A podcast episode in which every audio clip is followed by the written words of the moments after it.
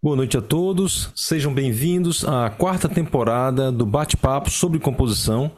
O Bate-Papo é um projeto de extensão do Departamento de Composição da Escola de Música da UFRJ que visa dialogar com músicos, profissionais e amadores sobre questões relativas ao mundo da composição musical.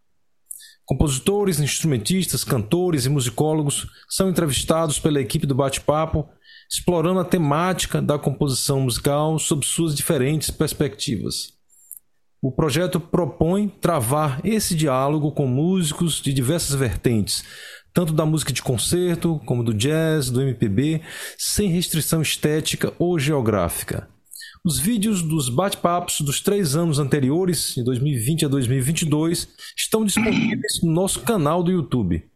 Inscreva-se e ative o sininho para receber notificações sobre os próximos programas. A partir dessa temporada, o bate-papo passa a ter um novo formato. Os programas não mais terão transmissão ao vivo, serão mais compactos. Os exemplos de áudio, vídeo e vídeo partitura ficarão disponíveis na descrição do YouTube e o programa também terá uma versão podcast para aqueles que estão em trânsito ou que não puderem ter acesso ao vídeo. Esse vídeo vai ao ar no dia 25 de abril de 2023, às 18 horas. A equipe que realiza esse projeto é formada por mim, Liduíno Pitombeira, e pelo professor Ian Wagner.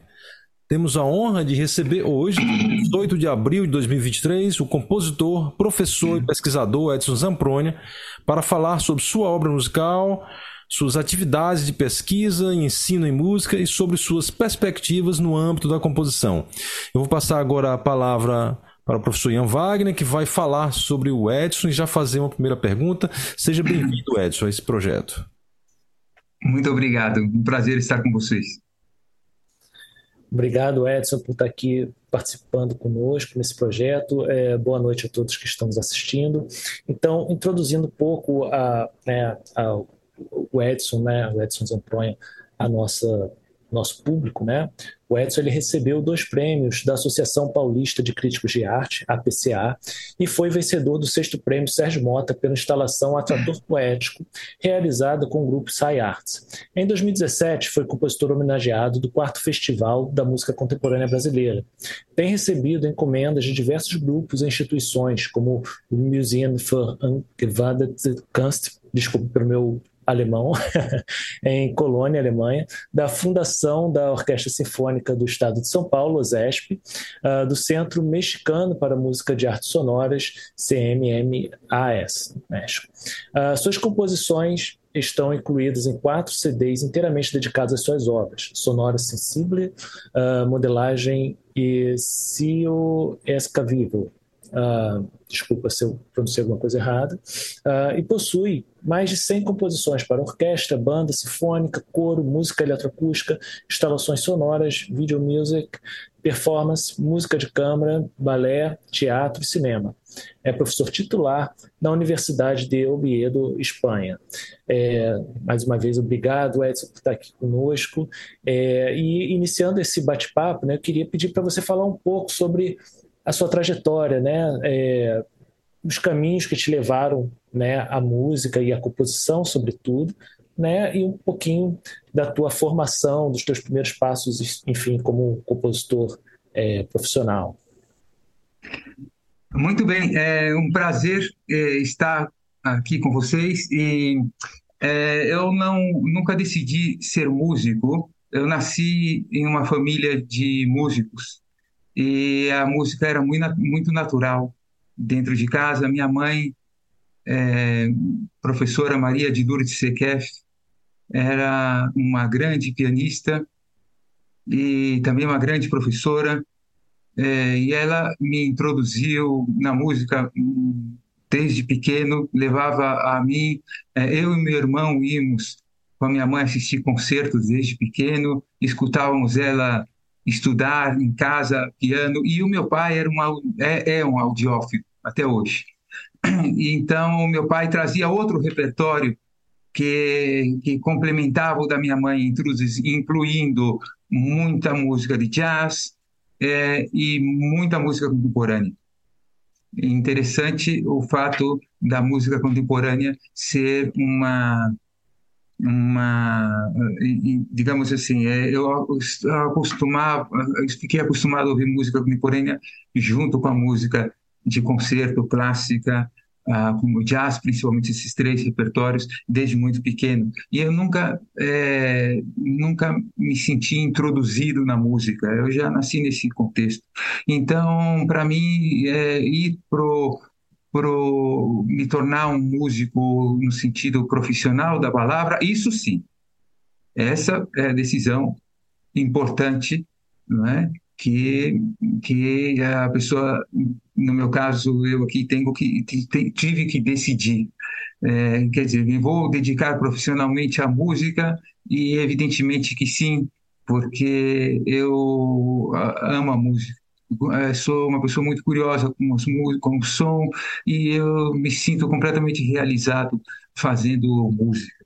Então, para mim, nunca foi uma dúvida estudar música ou me desenvolver em música. É, eu comecei dentro de casa. Agora, depois, obviamente, é, tive uma formação, principalmente em termos, termos técnicos e em termos de audição, com meu pai, com a minha mãe juntos, e eu agradeço muito a eles a essa esse ambiente altamente musical que, que existia em casa.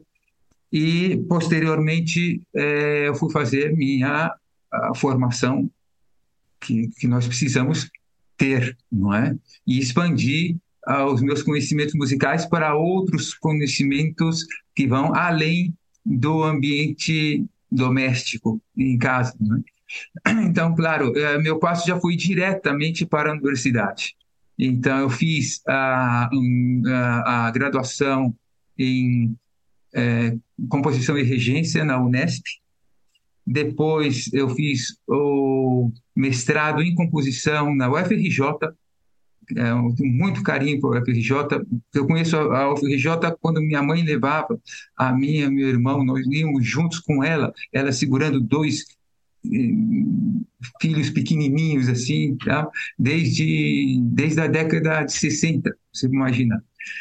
Então, ah, bom, eu, me recordo perfeitamente como era a escola de música. Quando eu voltei lá para fazer um mestrado, foi delicioso, na verdade, eu adorei fazer. Quem foi minha orientadora foi a Marisa Rezende, uma compositora pela qual eu tenho uma grande admiração e é, é, realmente e é uma pessoa notável. E, posteriormente, é, eu entrei na Unesp, é, não tinha doutorado ainda, entrei é, em 92, com, por concurso, entrei na Unesp como professor e fui ocupando as áreas de composição é, e outras ah, disciplinas em torno disso. E depois eu fiz o doutorado, e aí, nesse caso, eu optei por fazer o doutorado não na área de composição, mas na área de. que era, é, não era fácil fazer um, um doutorado em composição naquela época no Brasil. Então, eu tinha poucos cursos, e eu acho que o primeiro, eu posso estar equivocado, mas eu tenho impressão que o primeiro doutorado em composição foi da UFRJ, justamente é, mas eu não lembro direito. Mas eu, por, por, uma série de circunstâncias, eu acabei também por opção é, voluntária mesmo, eu decidi fazer em, em comunicação e semiótica artes, uma tese toda na área de música, ou seja, eu utilizo a semiótica como uma ferramenta que eu considero muito válida e super interessante e é parte do meu processo criativo e, é, e, e, defendo a, o meu doutorado ali, é, na PUC, e em Elan de 98. Já. E a partir de 98, é, ou seja, toda a minha formação eu fiz no Brasil.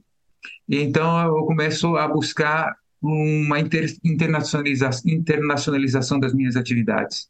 Então, um, foi uh, o primeiro lugar onde eu fui, ou seja, eu, eu cheguei a ficar em é, participar de congressos, atividades é, fora do Brasil, principalmente é, uma, uma, é, uma temporada que eu fiquei, foi curta, mas foi importante nos Estados Unidos, depois outra na França também, e assim por diante. Mas aí eu comecei a, a circular muito. Então, os locais onde eu, eu comecei em primeiro lugar é, foi na Espanha, eu fui é, compositor é, é, convidado para fazer uma obra eletroacústica no já extinto Laboratório de, Laboratório de Informática Eletrônica Musical no Museu Reina Sofia, que é, um, é, o, é o museu de, de arte contemporânea da Espanha. Existem outros que são igualmente importantes, bem, igualmente não, são muito importantes, mas o que tem mais visibilidade, esse Museu Internacional, é, e, e, muito interessante das ati as atividades que a gente fez. Eu, fui, eu voltei sucessivamente ali várias vezes. Ah, também fui para a Universidade de Birmingham, ah, é, nos estudos de música eletroacústica, que foi é uma experiência interessantíssima, riquíssima. Ah, eu aprendi muito com todas essas experiências. Também estive na Finlândia fazendo pós-doutorado, pesquisa de pós-doutorado, aí na área de investigação, em pesquisa na área de música, musicologia, né? É, mas sempre associado à composição. E então, eu, depois de 16 anos na Unesp, a casa, uma casa pela qual eu tenho muito carinho, e, eu acho que e é e pelo menos eu não sei como está agora porque eu não tenho muito contato mais mas é, é, eu sou muito agradecido ao Unesp é, tanto pelos amigos pelas oportunidades e pela oportunidade de crescimento pessoal e profissional ali dentro. Então eu fui, eu recebi um convite e aí eu me é, mudei para a Espanha isso foi no ano 2008 e então, aí, na Espanha, no ano 2008, começa essa crise internacional aí, toda mundial. E aí, então, eu circulei por algumas universidades aqui. Basicamente foi a Universidade de Valladolid. Depois eu fui para o Conservatório de é, Superior de Música, que é equivalente a um, um grado, como a gente tem um bacharelado né, em música, é, é graduação universitária, assim e posteriormente eu entrei na Universidade de Oviedo. E a, até que depois eu passando por esses processos de concurso me tornei professor titular, que é o posto que eu ocupo agora. E, e na verdade, e essa, e essa foi minha trajetória. Aprendi muito com várias pessoas. Eu prefiro não mencionar nomes, porque eu vou ser injusto com as pessoas que participaram da minha formação. Então, eu preferia deixar esses nomes para uma vez em que a gente tem outros assuntos interessantes para falar também, então eu deixo esses nomes aí é, na memória de, das pessoas com quem eu pude compartilhar essas experiências. Eu só mencionei a, a Marisa Rezende, porque esse, esse projeto aqui, é, é, vocês são da UFRJ, né? E, e, eu tenho muito carinho pelo UFRJ, então eu menciono a, a Marisa que, é, que é uma grande compositora e é uma grande pessoa também. Ah, bem, e aí por diante foi, eu, eu, aprendi muito com essas pessoas. Eu acho que todas as pessoas, inclusive as, as pessoas, se, se eu fiz, é, como se diz, pessoas que, dos corredores das universidades, das instituições, aprende muito com os colegas, né? É, e aprende também muito com os nossos mesmos erros. Mas é, é muito legal. E só para complementar, que eu acho que é importante também, é que hum, meu instrumento principal é o piano. Minha, minha mãe era pianista, então foi natural que eu me dirigisse ao piano, mas voluntariamente eu experimentei vários outros instrumentos, vários outros instrumentos. E, inclusive eu cheguei a comprar um fagote, toquei na numa orquestra jovem durante cinco anos. E estudava a parte geral antes e ia, ia para o ensaio com a parte geral estudada e às vezes punha ela em cima do estante mesmo, para ir vendo é, os problemas que estavam acontecendo é, e aprender com a experiência. Fiquei cinco anos. Depois eu, eu vendi o fagote, porque eu não queria ser fagotista. É, é um instrumento maravilhoso, né? um instrumento maravilhoso, mas eu tinha que fazer minhas opções na vida. Então, como minha opção sempre foi a composição, então é, eu fiquei, segui com o meu piano. E também é, dirigi coro é, bastante tempo e cantei em coro bastante tempo também. Estou falando de anos, vários anos. E toda essa experiência prática, é, eu acho que é muito importante, principalmente na época de formação, para que a gente possa ter uma experiência completa e ter o mais ou a mais completa possível. É, e essa experiência para mim foi muito válida e eu utilizo essa experiência para tomar várias decisões quando eu componho, quando eu toco, quando eu escrevo sobre música. Então, essa, eu diria assim, ah, e, e finalmente estamos aqui juntos. Isso, isso é muito legal, muito bem. Muito bom, parabéns pela, pela trajetória, Edson. É, eu queria que você falasse um pouco agora, agora puxando mais para a composição, mais para é, aspectos filosóficos da composição, digamos assim. É, eu te pergunto, que composição faz sentido para você e o que, que te move musicalmente? E como você enxerga o sentido da sua música nesse nosso mundo atual? Essa é uma pergunta, é uma pergunta merece uma tese.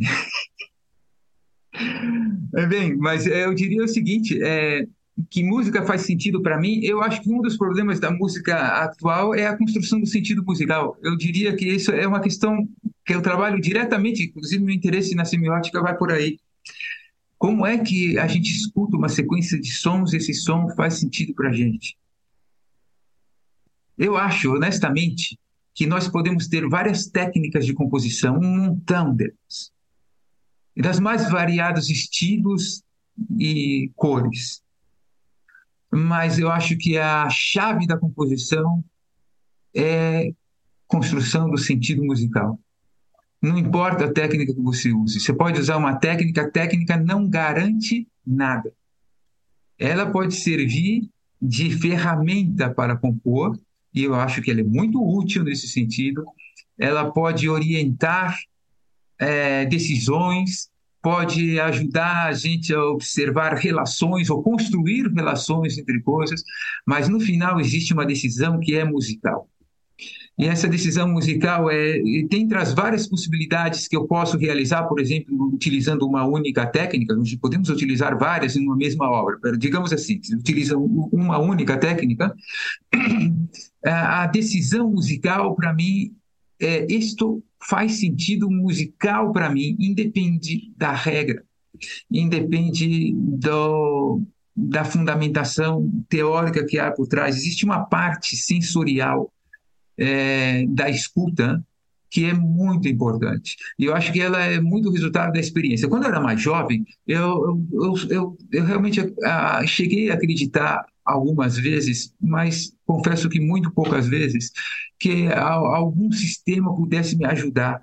E, eu, é, é, no meu caso particular, pode ser que para outras pessoas seja muito útil e eu acho isso tudo muito pessoal sabe?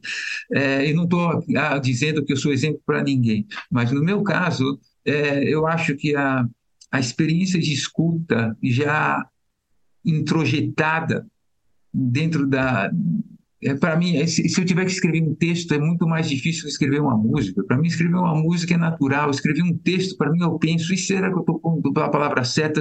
Estou construindo a frase corretamente? Será que minha ideia. E eu, eu demoro para escrever. Dá problema para me escrever. Não é o meu ambiente mais fluido.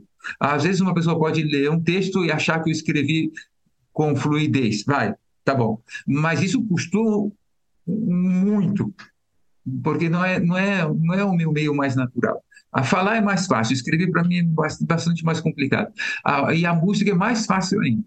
Então, é, eu acho que eu introjetei desde, por essa experiência desde muito pequeno. Assim, quando minha mãe estava grávida de mim, ou seja, estava dentro da barriga dela, é, ela estudava o concerto número 3 de Beethoven, que ia tocar um concerto, e eu estava ali dentro da barriga. Então, eu já escutava as escalas, desde, desde pequeno estudava escala, estudava concerto e tal. A, relação que eu tenho com essa música, por exemplo, é que nunca tive a sensação de escutar essa música pela primeira vez. Nunca. Nunca. E com isso é como se eu tivesse gravado essa música, pelo menos o primeiro movimento inteiro. É, bom, mas em todo caso, é, é, essa, essa parte da sensibilidade, para mim, é, eu ponho isso em primeiro plano. E, evidentemente, que não estou aqui adotando uma, uma posição pseudo-romântica. Não estou falando nesse sentido.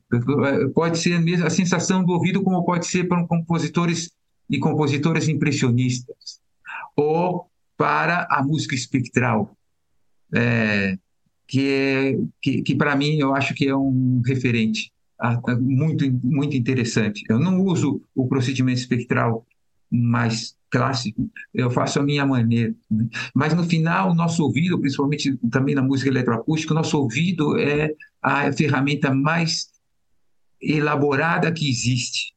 Né? E, e, a técnica, na verdade, é a soma de todas as experiências que, ao final, parece que é natural, mas foi construída com muitos anos.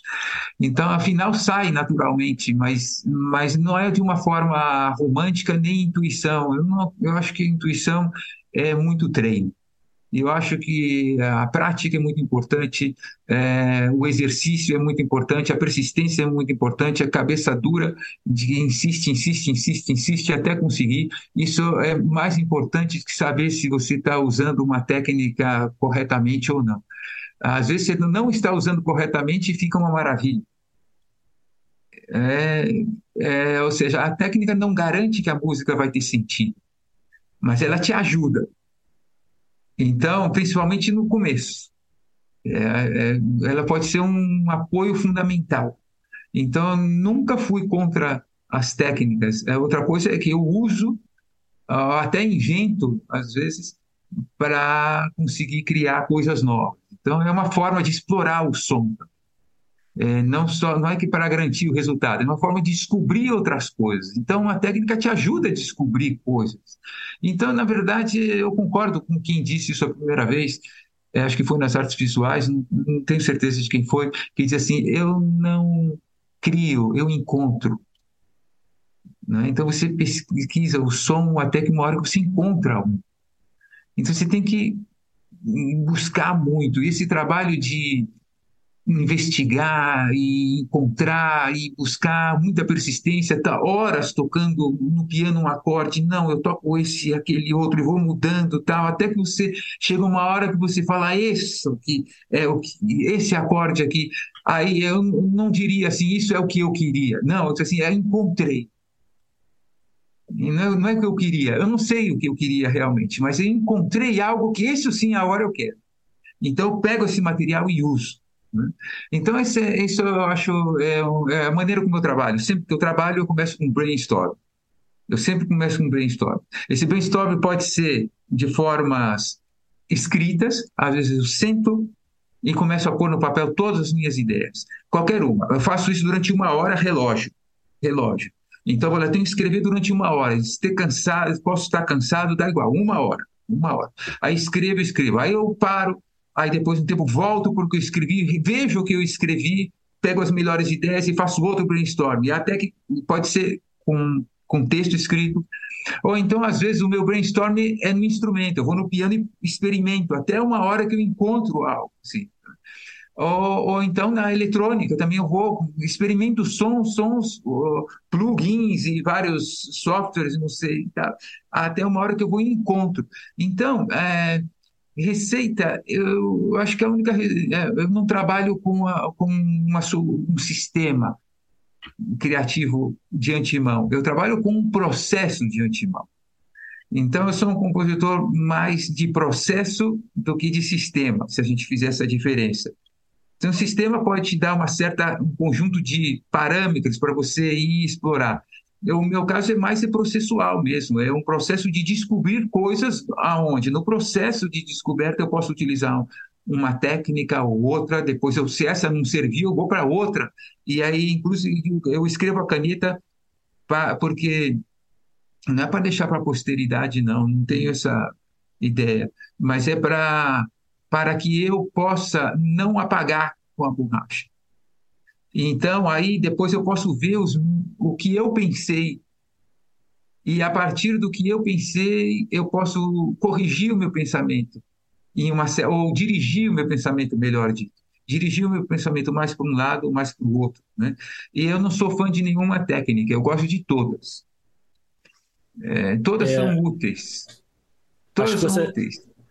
Diga. Desculpa, é que você está tá entrando aqui no campo, que é justamente o que eu ia perguntar depois, né, que está ligado a, de alguma forma, a pesquisa em música, a pesquisa em composição, né, quando você fala da busca pelo, pelo som, da busca por uma sonoridade, por um caminho, você fala do, do seu processo, né, é, que obviamente está interligado isso tudo, e, e isso me, me lembra né, dos seus livros, né? Um livro que eu li seu na, na minha época de formação, né? Que é o, o Notação, Representação e Composição, ah, que bacana. ele foi muito muito bacana para mim assim naquela época ter lido, né? O que você escreveu teve um impacto, né? No, durante a minha formação e assim é, acho que eu, meu intuito aqui está de motivar um pouco você a, a falar um pouco mais sobre talvez sobre a sua pesquisa nessa, nessa área mais ligada né, à comunicação semiótica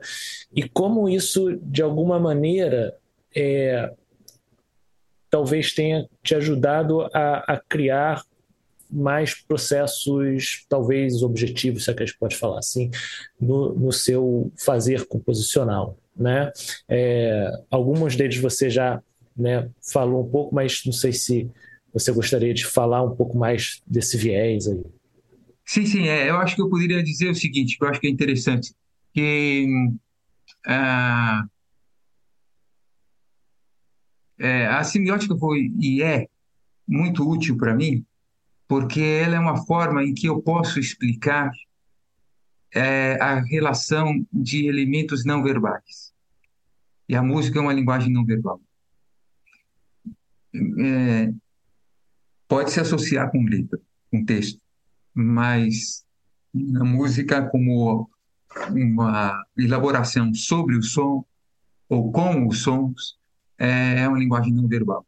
Então, é muito interessante a semiótica. Eu utilizo a semiótica de Charles Sanders Peirce, que eu acho que é super interessante. É, é, é complexa, reconheço, complexa, mas os resultados, pelo menos eu vejo os resultados. Então, veja, o meu ponto de vista é o seguinte: é, quando nós temos um som que aparece em um certo lugar, depois aparece outro som.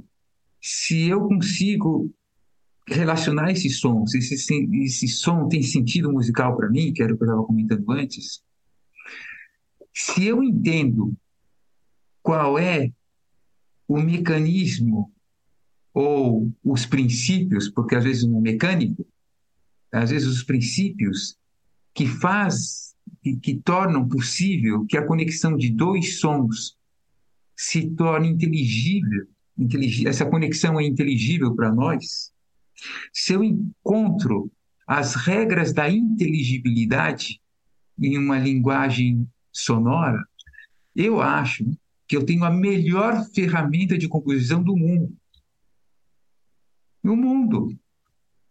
Porque as outras técnicas, o que elas te dão é, são uma espécie de soluções que te orientam a construir isto ou algumas soluções prontas, por exemplo, fórmula de cadência. Fórmula de cadência é uma solução pronta. Você vai escutar e tem sentido. Uma solução pronta, mas não te explica por que tem sentido. Às vezes tem, você pode falar, explicar o movimento da voz, etc. e tal, mas é mais que isso. É mais que isso. Então, se você consegue uma, uma, um, explicar como é que nós escutamos uma sequência de sons, esse som tem sentido para o nosso, o nosso ouvido, eu tenho a melhor ferramenta de, de, eu digo, insisto, ferramenta de composição. Não é porque ela, daí não importa a ferramenta, a técnica que eu use, ela pode me orientar a fazer uma polistilismo ou politécnica dentro de uma mesma obra e, e, conseguir organizar isto que aparentemente é inarmônico, mas um inarmônico que funciona, que tem sentido para o ouvido. Para mim, a música tem que ter sentido para mim. Eu tenho que ouvir a minha música e falar assim: eu entendo a minha música. Entendo perfeitamente a minha música. E todas as músicas que eu fiz, eu entendo perfeitamente. É, eu ouço e entendo. Pode ser que o meu gosto tenha mudado porque essa música é mais antiga, mas, é, mas eu digo, eu entendo perfeitamente o que eu fiz. É, não, não vou fazer uma música que eu não entendo. E eu não vou dizer que eu vou fazer alguma coisa porque a técnica diz que é assim e eu atribuo a responsabilidade criativa para a técnica. Nunca faria isso. Nunca. Responsabilidade criativa é de quem cria mesmo. Agora, as técnicas são muito importantes. Muito importantes. É uma forma importantíssima de aprendizado, de estudo. Nunca abandonaria isso, principalmente na, no, no que se refere, por exemplo, à formação da, de estudantes no estudo da música, nunca abriria a mão disso. Mas depois, você aprende, depois você se livra delas. É mais ou menos, mais ou menos isso. Ou então você usa a liberdade. E essa liberdade é muito difícil de conseguir, porque é, é, se você diz eu, eu, qual é a sua técnica, eu falo assim, a minha técnica é, é algo que faz sentido com o meu ouvido. Ponto. Isso é tudo. É, isso é tudo. Agora, eu utilizo um monte de ferramenta para isso acontecer. Quer conhecer? Então eu falo, ó, tem essa, tem aquela, tem aquela outra, espectralismo e não sei o que e tal. Então tem um monte delas. Mas, mas nenhuma delas garante isso. E, e, eu acho que isso é fundamental. Para mim, a música tem que ter sentido. Outras pessoas não se importam com isso. Não é? É não importa. Não tem importância para essas pessoas, mas, mas não é o meu caso. Então, eu não estou dizendo que eu sou referente para ninguém. Mas, para mim, a música, eu tenho que ouvir isso, tem que ter sentido. A, a semiótica é a ferramenta que permite fazer isso. Ah, e eu consegui fazer uma transposição para a música que foi muito frutífera para mim. E, e utilizo realmente. Inclusive, tem um texto para ser publicado em que eu explico é, a, a essa ferramenta. Não, não, dá tempo de explicar. Ah, mas, basicamente, eu utilizo as categorias de Charles and Spurs, ah, e organizo essas categorias, diferente do que ele faz, uma espécie de sucessão temporal é, de tal maneira que eu estabeleço vários tipos de conexão, tanto em nível como uma, como as conexões dos objetos é, podem ser explicadas através das, das, das, das relações ah, de, de, de, por exemplo, dentro do signo, você tem vários tipos de relação, qual é o tipo de relação que você está utilizando para relacionar um objeto com outro, e eu trabalho, trabalho com isso em vários níveis, vários níveis. Então, eu posso ter um nível profundo, mais ou menos como se fosse uma espécie de Schenker, estou usando uma metáfora do que diria Schenker, um nível profundo ah, em que, que, pelo menos eu prefiro dizer que é, esse é o nível profundo, ou que é o mais subliminar, pelo menos na minha cabeça, é, que eu posso utilizar uma fórmula que dialoga com alguma coisa que o público já tem na cabeça, mas não é consciente, como, por exemplo, a pessoa fala português e não está pensando em gramática. É, já está totalmente incorporado. Então, eu posso utilizar fórmulas como essa, que já estão muito compartidas é, dentro, compartilhadas dentro de um certo conjunto de ouvintes, é, e, e, posso trabalhar em universo de superfície com outros elementos que se organizam a partir desse elemento mais profundo, mas utilizando regras semióticas para fazer que tudo isso funcione, não é? Então, de alguma maneira, isso é o que ocorre nos três exemplos que, é, que estão disponíveis no, no, os links que estão que vão que ficam disponíveis debaixo da, de quando essa a entrevista for publicada no dia 25, elas foram compostas dessa maneira. As três são três exemplos diferentes ah, que ilustram isso. Eu, eu, convido ao público para, para ter experiência escutando essas obras, que vai, vai ver, eu não estou usando nenhum elemento diatônico tonal, e a música funciona, você observa o discurso musical. É, e, eu acho que isso é muito importante. A definição de Peirce que eu uso para atribuir, para não deixar tudo no ar, sim, né? Então, a definição de Peirce que eu utilizo é basicamente, ele tem uma passagem muito específica em que ele diz, ah, é, vamos ver se eu não me equivoco, é, é, é, eu, eu, publiquei um texto que eu hablo exatamente é, como é que é,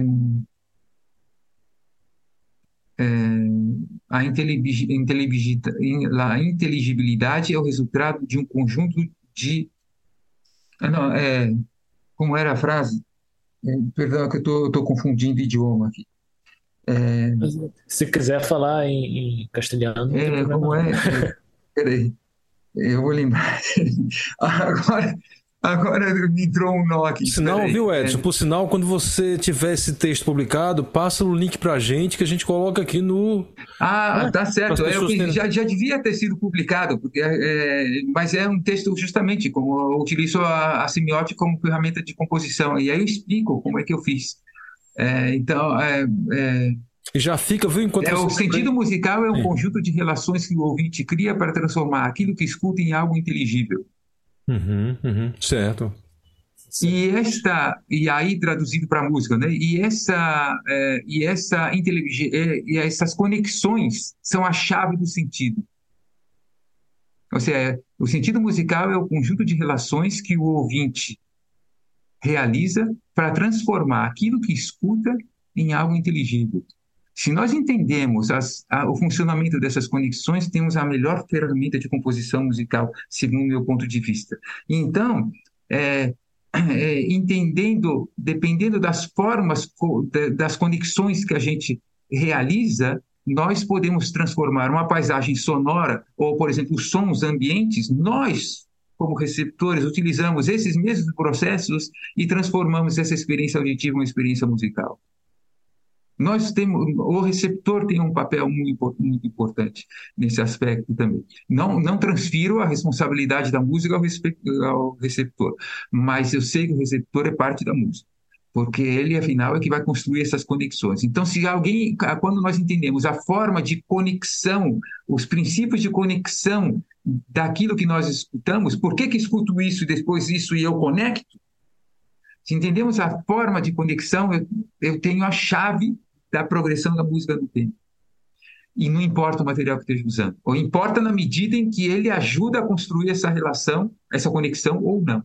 Então, a, a, a inteligibilidade musical, que é o que, que é a chave do sentido, é, a inteligibilidade musical é um conjunto de relações que o ouvinte realiza para transformar aquilo que é, é um conjunto de relações, é um conjunto de conexões que o ouvinte realiza para transformar aquilo que escuta em algo inteligível. É, o, o, sentido musical. Eu estou falando a mesma frase, eu estou me enrolando aqui, porque está tá cruzando aqui. Ah, bom, mas eu já falei antes corretamente. Então é isso. Então, é, é, na verdade, eu acho que é muito certo isso. Eu acho que ele tem muita razão no que está dizendo. Então, investigar isso para mim, não encontrei a resposta disso na música. Por isso eu fui, essa é uma das principais razões, aproveitando e explico por que, que eu fui fazer em comunicação semiótica, porque eu tive a hipótese que a semiótica podia me dar essa resposta. E, pelo menos para mim, eu acho que eu não estava equivocado. encontrei as respostas que eu precisava. Agora, todas as respostas? Não. Não, não tenho todas as respostas. É, eu queria aproveitar fazer um, um, parênteses aqui rápido, que é interessante, né, você comentou, né, que, que a semiótica do Peirce é difícil, né, de ser absorvida, de ser entendida, uhum. e eu a primeira vez que eu consegui entender alguma coisa da semiótica do Peirce foi primeiro através do seu livro, que é, ah. foi muito bem explicado, sobretudo por ser né, voltado também para o público da música, então as coisas começaram a fazer um sentido para mim que antes não é. faziam, né? E uma coisa que eu sempre tenho curiosidade, né, de, de saber, né, se em algum momento de lá para cá uh, outras áreas uh, de, digamos, interdisciplinares de estudos te interessaram também como por exemplo a área de cognição musical, se você é. tentou fazer alguma investida nessas outras áreas junto com, com né, pesquisa em semiótica, ou se não, se, se para você é, semiótica é, precisa, precisa estar à frente, enfim, sei lá, só Não, eu fiz. fiz. Fiz, fiz várias conexões e faço até hoje, né? Ah, eu fui artista visual também durante oito anos, quando eu decidi que eu não ia seguir com, com a parte, porque não, ninguém eu achei que o meu progresso na composição musical dependia que eu me dedicasse 100% a isso. Mas eu sempre tive um carinho, um amor muito grande para as artes visuais. Eu trabalhei, cheguei a expor quadros em exposições de arte contemporânea, mas atualmente eu utilizo isso como elementos da minha criação musical, seja criando partitura ou fazendo instalações sonoras, onde eu apresento alguns. A última que eu fiz, que foi em 2019, eu cheguei, eu voltei a construir três quadros. É uma coisa rara, eu não fazia faz, faz muito tempo mas eu gosto muito da, disso. E eu acho que o diálogo com as artes é, é muito importante. É, é, existe também a possibilidade de diálogo com a ciência, não é? A ciência ela pode estimular muito a gente. Eu, eu, eu não acho que a ciência, é, que a música se reduza à ciência. Eu não, acho que é o contrário. Eu acho que a, é, a porta de entrada do, do conhecimento é a percepção, não é a lógica nós, é, nós é, a, a, informação do mundo entra pelos nossos sentidos e um deles é o ouvido. Mas o ouvido, quando você vê uma pessoa tocando no palco, nunca é só som, som só você fechar os olhos. Mas tem que fechar o nariz também, porque o cheiro importa também.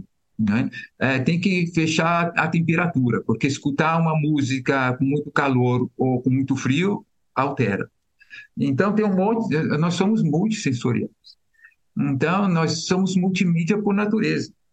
É, não, não acredito na experiência da música desconectada de qualquer outro meio. É, eu acho isso impossível, porque se a música depende do receptor, o receptor tem toda a sua experiência sensorial em jogo. A música é um fenômeno. A música não é uma coisa, a música não é um objeto, a música é uma experiência.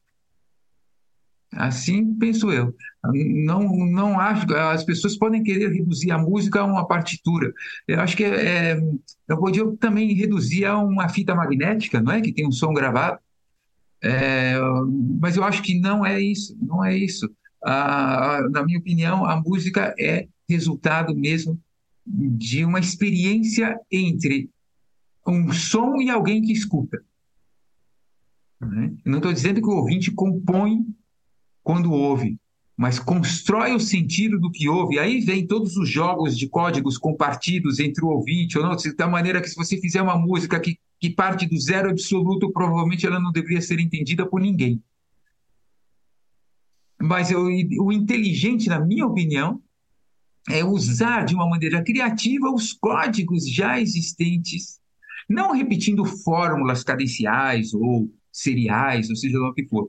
Mas, é, mas ao contrário, é, ver como funcionam os hábitos de escuta do nosso público atual, da contemporaneidade, da maneira mais ampla que a gente pode generalizar, porque cada pessoa sempre tem os seus características pessoais, e a partir desses elementos de construção de sentido compartidos, como a, a língua não é uma coisa individual, a língua é sempre um, um produto social, então, é, se eu quiser alterar as palavras segundo a, o que eu tiver na cabeça, é, ou eu convenço todo mundo, ou, a palavra, ou eu estou usando a, a, palavra com um sentido que não é compreendido da mesma forma por outras palavras.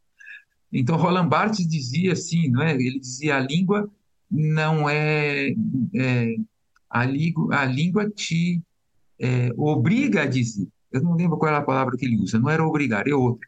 Então, se você quer dizer uma coisa, você tem que usar uma certa, um certo conjunto de códigos compartidos. Então, a música é muito mais flexível, ela é fluida nesse aspecto. Então, o legal da música é que você pode usar com muito mais flexibilidade que a língua. Os poetas que me desculpam, eu não sou poeta, é, admiro a poesia, mas não sou poeta, e tenho as minhas limitações, evidentemente, como qualquer pessoa, mas eu acho que eu estou falando a língua segundo eu usaria. Então, a, a, a minha a, a língua, para mim, é muito mais restrita e comparativamente à, à, fluidez dos sons. Os sons são muito menos codificados que a língua, isso sim é certo. Os sons são menos codificados que as línguas, então é mais fácil você usar essa fluidez em seu favor, então você pode usar elementos codificados misturado com outros que não são, e é aí é onde está a alquimia que produz algo que não é mágico, que não é uma questão de inspiração, que não é, não é uma questão da postura romântica que vai entrar na cabeça de alguém, sei lá de onde, não, é, não tem nada a ver com isso, tem que ver com prática, trabalho, trabalho e trabalho. Eu acredito no trabalho, eu acredito na persistência, eu acredito no esforço. Essa coisa que cai do céu grátis, não, não conheci na vida. Né? Tudo, foi, tudo é resultado de trabalho mesmo. E eu acho que o trabalho compensa. Né? Eu acredito que o esforço compensa. Agora, no final, você vai. Esse, esse ano eu vou completar 60 anos, então eu já chego uma hora que você já se livra dessas ferramentas e então você faz. Aparentemente você não tem nada, mas elas, tudo, toda a vida foi você ir treinando os seus hábitos. Mas eu acho que a semiótica o que ela faz é isso, ela pode te ajudar a explicar isso. Percy não explica, não conheço uma explicação semiótica que me, que me convença. Eu tive que criar a minha. Né? É, essa, essa é a parte da investigação. Essa é a parte investigativa. Né? Quer dizer, essas Eu ferramentas. Criar a minha. Certo. É. Essas ferramentas, elas, digamos, elas com o uso, elas podem se tornar, digamos, no domínio da intuição, digamos assim, né? E você já Ah, começa sim. né, a usar com mais conforto. Só, só antes de entrar numa, numa, numa última questão que eu queria fazer, só para ver se eu entendi, é muito interessante essa coisa da semiótica do Percy, né? Digamos que, é, digamos que eu decida trabalhar no nível assim de, eu tenho dois sons e esses sons é, duas sonoridades, né? E elas se conectam por uma questão cultural, né? digamos um símbolo, numa, não é?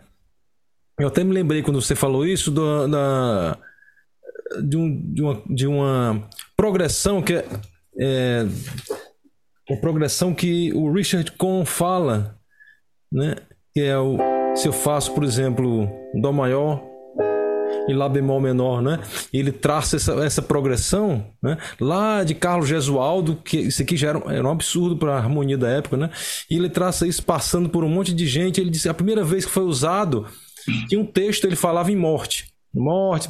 Depois se abandona o texto, mas tarde demais, né? Fica aquela coisa. Então, de repente eu poderia ter no fundo, né? Uma uma coisa, né, que ele chama polo hexatônico, né, né?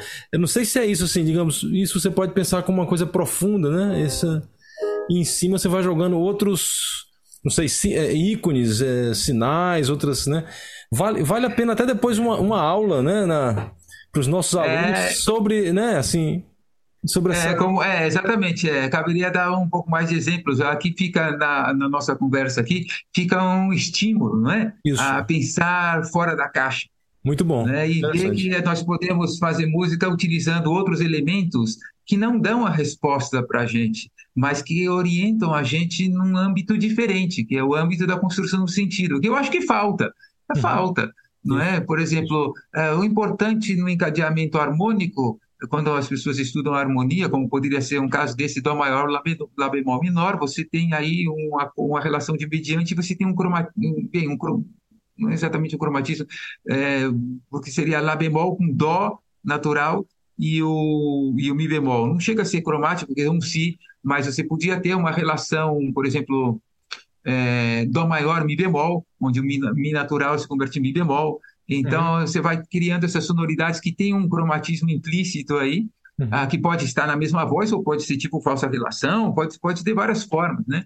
Uhum, É, uhum. então, o que acontece é que você- essa, essa, esse choque aparece, inclusive, em compositores como Vaughan Williams, é, fazendo progressões interessantíssimas com esses choques de sonoridade, onde você parece que você é, dá a sensação de que você está no é, Mil Léguas Submarinas, assim.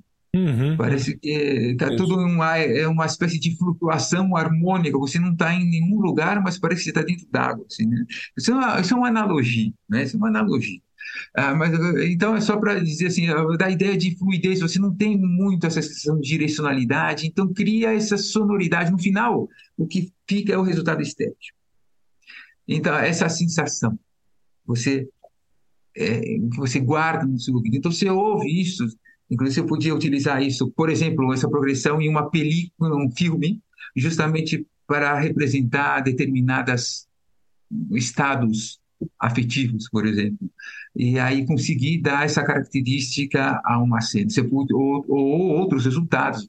É diferente de você fazer uma harmonia que tem uma direcionalidade forte em direção a algum lugar, ou, ou que você tem, ou você não tem percepção de acordes, você tem massas sonoras que vão para lá e vão para cá. É, cada uma delas tem, não é só uma questão técnica, elas têm um impacto é, sensorial na gente. E é importante explicar essas coisas, não só do. Eu acho que é importante explicar do ponto de vista construtivo, mas também é importante explicar do ponto de vista sensorial. Como é que você ouve isso? Exato. De que forma isso ganha sentido no seu ouvido? De que forma você pode usar isso? Uhum. Usar mesmo, com ferramenta. Isso aqui funciona? Claro que funciona. Então funciona, mas vamos fazer de tal maneira, ou de tal maneira, ou de tal maneira que funciona assim. Então eu uso, eu uso é, esses recursos a partir de uma visão mais pragmática. Às vezes a, a, a explicação de como foi construído é uma explicação causal. Né? De, eu, eu, esses foram os recursos que eu utilizei para construir esse material sonoro. Mas também é muito interessante pensar na causalidade final. Eu quero obter um resultado estético. Então, é o contrário, em vez de ser aquilo que vem antes gerar aquilo que vem depois, ou seja, esse acorde é o resultado de um conjunto de regras aqui, agora eu tenho um acorde aqui, mas eu tenho aqui a minha, minha sensação, eu quero essa sensação. Então, eu, você pode inverter o processo. Que tipo de som me produz essa sensação? Então, eu, aí esquece as regras, busca, busca, busca. Então, isso aqui é uma espécie de um imã, um imã que atrai as sonoridades. Todas as, sonoridades que vão nessa direção vão são como se disse confluem para esse mesmo lugar em vez de ser a causa que gera o acorde agora seria assim qual é a sensação que que os acordes são capazes de que uma vez utilizados os acordes produzem essa sensação. Então agora é uma regra que atrai ou seja, alguma coisa que atrai os eventos. Então utilizar algo que é, é inverter o processo é, causal. Então, o resultado final condiciona o, o resultado inicial. Então, isso é muito interessante fazer esse tipo de inversão. Existem várias formas de trabalhar com a construção do sentido na música que eu acho que, é, que enriquece o processo criativo ou, pelo menos, especulativo.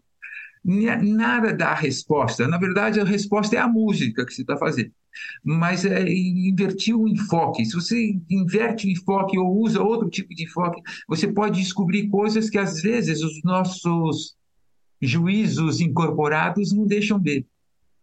Então é interessante, às vezes, sair da caixa, pensar um pouco fora e descobrir outras coisas. E, e o intercâmbio com outras artes é muito importante, ou das ciências também. Eu utilizei teoria do caos na música, é, no sentido clássico mesmo, teoria do caos, e com resultados muito interessantes também. Mas eu nunca achei que a teoria do caos explica nada no vida. Nada. A única coisa que ela explica foi como eu gerei o material. Mas aquilo que eu estava buscando, é, ou seja, eu transformei a teoria do caos até soar do jeito que eu acho que tinha que soar. Algo que fizesse sentido para você, né? Algo então, que fizesse sentido para mim. Muito bom. Olha, teríamos aí mais umas 500 perguntas para. Né, isso aí gera muita curiosidade, mas a gente está se encaminhando para o final. E eu queria que você, é, Edson, falasse um pouco agora sobre os seus projetos futuros no âmbito da composição, no âmbito da pesquisa musical e mandasse uma mensagem para os nossos ouvintes, alunos, ouvintes amantes da música, né? É. Ó, eu acho, eu sempre fui uma pessoa que decidiu, eu decidi como acho que todos nós é, ser músico porque nós amamos a música. E, e eu acho que que o esforço compensa. É, eu, pelo menos, eu sou uma pessoa muito feliz na área da música não é número de likes em YouTube que me alegra, me alegra, embora isso sempre é uma pequena alegria, mas é o fato de você poder dedicar, dedicar sua vida a isso. É uma maravilha. Então, eu, é, o esforço e o estudo, como dizia o Eleazar de Carvalho, o esforço e o estudo são a chave. Estudar de tudo e entender realmente, não memorizar, entender a, os procedimentos que você está usando. E, e ir em frente, e vencer todas as dificuldades. As dificuldades existem, só não vê dificuldade quem só vê a rede social. A, a dificuldade é parte da vida. Então a gente tem que ir lá e superar as dificuldades, cada um na sua maneira, cada um com seu, seus, suas características pessoais, seus gostos pessoais, e buscar o ideal. Eu acho a música fundamental para a sociedade humana. Tem gente que pergunta, mas qual é que utilidade tem a música? Essa pergunta para mim quase dói escutar essa pergunta, né? Mas eu compreendo que as pessoas faz, possam querer fazer, é, queiram fazer essa, esse tipo de pergunta. Ah, e inclusive tem filósofos aí que nunca entenderam nada disso, né? E, e falam da música como se a pior das artes. E, faz essa classificação louca. Não sei por, por que classificar, isso não serve para nada. Se é a mais elevada, a menos elevada, que diferença faz isso? Para mim, como compositor, não faz nenhuma. Nenhuma. Aprender com as outras artes também, é, ter cultura geral, né? Vai ver uma exposição artística não é como a, é, pianista que só, só vai assistir concerto de pianista, não assiste concerto de flautista, não assiste concerto de violino. Então, tem que ter cultura geral. Cultura geral expande seus horizontes, né? Então, eu acho que isso é, isso é muito, muito importante. Projetos futuros, eu acredito muito é, é, na, na, na, na, na multimídia. É, acho que arte conectada com outras mídias é muito, é muito importante. E é a ideia da música separada das outras mídias, que às vezes é uma forma como a música é apresentada em alguns, alguns contextos, não digo que não seja necessário em alguns casos, mas às vezes é desnecessariamente desconectada das outras artes. Eu acho que a música tem que ser entendida dentro de um contexto de experiência artística. A música é uma experiência artística e dialogando com outras experiências que podem ser visuais, gestuais, como a dança. E eu acredito também no, nas, no potencial das novas tecnologias. Não é? Eu tenho um interesse especial pelo uso da inteligência artificial, mas não para substituir compositor, que eu acho isso inútil. Inútil. É, se vai substituir um compositor, então põe um compositor diretamente, não precisa de inteligência artificial. É, eu acho que ela é mais no sentido de fazer coisas que nós não podemos fazer. Ou, ao, ao explorar coisas que nós não podemos explorar. Mas, afinal, a decisão é sempre nossa. Né? Essa é a ideia. Afinal, quem decide é a gente, quem dá sentido é a gente. Muito bom, muito bom. Não sei se então, eu respondi. Sim, sim. A gente vai ter uma obra do Edson agora 7 de julho com a Orquestra de Solistas do Rio de Janeiro, uma obra chamada Súbito, né? Junto Súbito. Com, com um grupo de compositores Circuito Novo, uh, do qual eu tenho honra de fazer parte também, junto com o Edson. E, e eu acho que é isso. Aqui eu vou passar para o Ian dar um, um é, uma despedida final, é, já agradecendo ao Edson pela, por essa gentileza e, e, pela bondade de ter vindo aqui falar um pouco sobre o seu processo composicional, sobre semiótica, né? É. Tá bom? Então, essa, esse programa vai ao ar no dia uh, 25 né, de abril. E obrigado, então, Edson. Eu passo para o Ian agora dar o. Ah, eu agradeço muito. É um prazer muito grande estar aqui com vocês e poder desenvolver todas essas reflexões aqui com vocês. Nós que agradecemos, Edson. Muito obrigado mais uma vez aí por participar, por doar seu tempo e aí e seu conhecimento, né, para esse nosso bate-papo. agradeço também aí, né, aos nossos ouvintes que têm acompanhado, né, o bate-papo há quatro temporadas, estamos na quarta temporada já, né? Quarta temporada. Passa muito rápido. É, então é isso. Obrigado aí, Edson. Um abraço, um abraço para todos e todas. Abraço. Muito obrigado. Obrigado. Bom estar com vocês.